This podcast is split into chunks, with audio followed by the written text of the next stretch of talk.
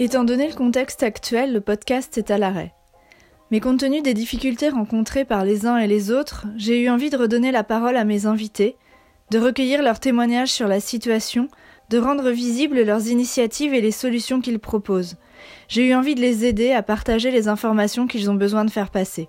Mais je me suis aussi rendu compte que d'autres personnes importantes à mes yeux se réinventaient et souhaitaient parler d'une actualité importante. J'ai donc élargi mon appel en les invitant à participer. Ceux qu'ils souhaitent m'envoient des textes, sans aucune contrainte, ni de longueur, ni de forme, et ce sont ces textes, petites capsules de quelques minutes que je lis et partage depuis quelques semaines par l'intermédiaire du podcast et sur le site de ceux qui nous lisent. Dans la capsule numéro 5, vous entendrez les mots de Laurence Goubet.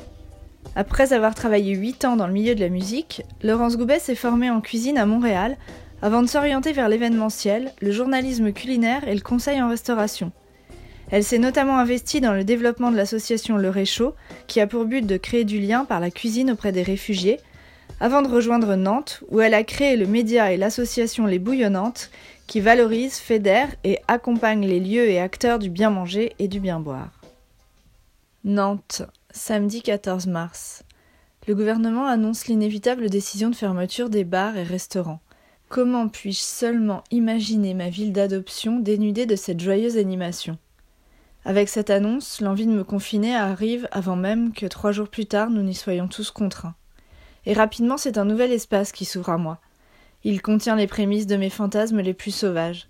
Comme si, enfin, le droit m'était donné de faire une pause et de me réinventer dans l'intimité introspective d'une vie sobre et frugale. Comme une escapade improvisée sur une île imaginaire et lointaine, loin du non-sens de nos vies urbaines, loin de l'agitation démesurée de notre quotidien une escapade silencieuse, empreinte d'abandon et d'enchantement nouveau. M'entourer de vide, éteindre la radio, relire Sylvain Tesson, Amine Malouf, Romain Gary, Zola, André Chédid ou Stéphane Zweig, écouter le calme, le bruissement des feuilles et de temps à autre un peu de Ravel, de Radiohead, Rachmaninoff, Agnès Obel ou Dominique A. Quel luxe Un temps nous est offert pour prendre soin de nous, pour lire, écrire, écouter de la musique, s'enrichir de savoir, pour prendre du recul, pour penser nos projets, pour découvrir l'autre, comme un éloge de la lenteur. Sans avion, sans train, sans horaire de bureau, sans lèche-vitrine, sans consommation. Au milieu de ce confort presque enivrant, je pense à tous ceux que la perte de revenus, la solitude et l'isolement fragilisent encore plus. Je pense aussi aux médecins, aux scientifiques et à ceux qui n'ont d'autre choix que de travailler pour nous nourrir, pour assister les plus faibles, pour nous protéger et nous servir, et qui souvent doivent agir au plus vite pour soigner et lutter contre la propagation de cette épidémie. Je pense aussi aux entrepreneurs que cette situation menace, à mes amis restaurateurs en particulier, et j'espère déjà qu'une forme de solidarité permettra aux plus petits et aux plus fragiles de tenir. Empreinte de positivisme, je rêve de voir naître des actions solidaires et vertueuses, un retour aux sources, au local, au circuit court, à l'entraide, et j'entrevois au milieu de cette fâcheuse mésaventure sanitaire à quel point ce trop bref ralentissement fera un peu de bien à notre planète. Je pense aussi aux chefs et à l'espace de liberté qui leur est donné.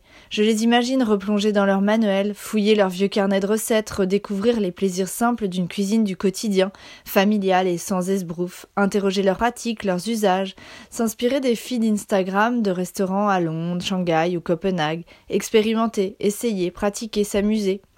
Mes premières intuitions se confirment rapidement.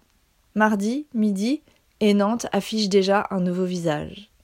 Les rues sont si calmes, les avions ne traversent plus le ciel, les voitures ne circulent plus, et voici que les chants des oiseaux dominent ce nouveau paysage sonore que j'apprivoise avec bonheur.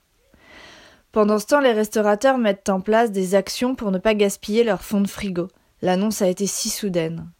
Par des ventes, des dons aux particuliers ou aux associations d'entraide, chacun essaie de sauver les meubles au mieux. Dernier rangement. Et s'ils espèrent ne pas attendre trop longtemps avant de rallumer leur piano, lucides, ils savent qu'ils ne reviendront pas avant six semaines. Au moins. Alors aucun ne se doute que dix jours plus tard, bien que leur restaurant n'affiche aucune réservation, ils seront animés par une envie folle de concocter leurs meilleurs plats et s'attelleront avec dévotion pour entreprendre ce qu'ils savent faire de mieux, régaler. 24 mars. Nantes est confinée depuis dix jours. Je me retrouve au milieu d'une réunion virtuelle où les meilleurs restaurateurs de la ville écoutent sagement Monsieur C, l'un de leurs fournisseurs, expliquer le fonctionnement de l'opération. Cinq jours sur sept, il livrera des matières premières et des contenants au restaurant avant de revenir le lendemain récolter les plats préparés et de les amener au CHU Hôtel Dieu. Les quinze restaurateurs acquiescent, annoncent leur jour et réfléchissent déjà au premier repas qu'ils vont cuisiner. Jamais il n'a été question d'argent. Ce qui peut être donné sera donné, le reste n'est pas un problème, pas en ces temps. Jamais il n'a non plus été question de faire de la com par le biais d'une telle opération. Monsieur C, vous l'aurez compris, ne désire absolument pas que son nom soit cité. Les chefs, eux, préfèrent s'éclipser au profit du collectif, de sa force et de son anonymat. Tous n'ont qu'une idée en tête, offrir des repas dignes d'un restaurant gastronomique pour soutenir et remercier le personnel soignant qui se démène à chaque instant pour soigner les malades du Covid-19 et lutter contre une pandémie face à laquelle il manque de moyens, mais certainement pas de courage. Quinze chefs, puis vingt, vingt-cinq. Ils seront trente-huit à participer à l'opération. De nouveaux fournisseurs rejoignent l'initiative et offrent du pain, des fruits, des légumes, des produits laitiers, de la volaille, du foie gras, des céréales, des micro-pousses. Depuis que les restaurants sont à l'arrêt, Monsieur C n'a plus de clients et a donc mis tout son personnel au chômage partiel. Mais avec abnégation et dévouement, il propose les produits dont il dispose encore. Offre du merlu, fait une offre au rabais sur la viande maturée, regroupe, prépare les commandes, livre. L'élan de solidarité est lancé. Dès le lendemain et chaque matin, sur la messagerie de groupe, les photos de plats colorés, alléchants et gourmands éveillent mon appétit. Sauté d'agneau aux légumes du soleil et fleurs sauvages des bords de l'Erdre, noix de veau, crème de carotte, semoule à la fleur d'oranger, asperges vertes et jus court.